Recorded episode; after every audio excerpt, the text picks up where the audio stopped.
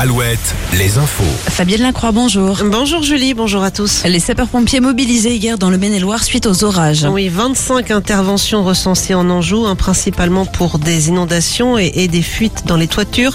Euh, Sur les rails, certains trains ont subi également des retards en Pays de la Loire à cause des fortes pluies hier. Les fortes chaleurs de ces derniers jours, elles favorisent le retour des cyanobactéries, ces micro-organismes qui entraînent un changement de couleur de l'eau dans les lacs et les étangs. C'est le cas au lac du Cébron dans les Deux-Sèvres ou encore au lac de Ribou à Cholet.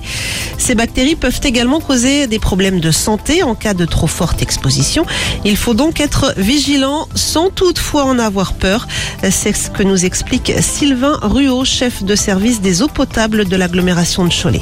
Il ne faut pas forcément avoir peur des, des cyanobactéries. Ce qu'il faut savoir, c'est que des cyanobactéries, potentiellement, il y en a partout. On entend assez régulièrement euh, des, mortalités de chiens sur la Loire. Donc sur la Loire, il faut savoir qu'il n'y a pas de suivi, donc on n'en parle pas forcément au quotidien. Mais par contre, il y en a dans les petits annexes de la Loire. Donc euh, le message qu'il faut avoir, c'est d'être vigilant. Dès lors qu'on a une, colorisation un peu verte, un peu bleue dans des espaces euh, naturels, et on peut avoir aussi des, phénomènes naturels qui sont pas, je dirais, dangereux pour la santé.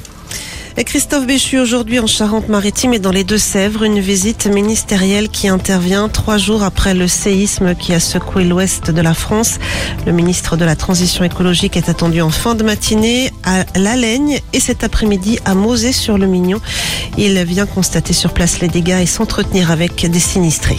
Au chapitre judiciaire, ce procès qui s'ouvre aujourd'hui devant les assises pour mineurs d'Indre-et-Loire. Sur le banc des accusés, un jeune qui était mineur au moment des faits il y a cinq ans, il va devoir répondre d'association de malfaiteurs terroristes avec trois autres accusés. Ils vont expliquer leur projet de l'époque, à savoir la préparation d'attaques terroristes sur le sol français.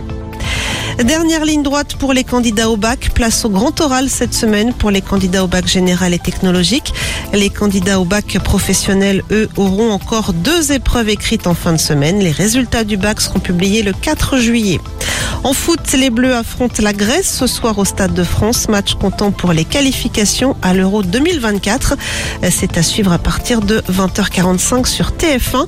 Et puis en basket, les Françaises déjà qualifiées pour les quarts de finale de l'Euro ont battu hier soir la Slovénie 73-68.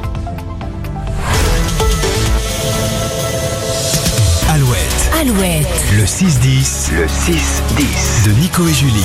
Alouette. Très bon lundi, bon courage pour la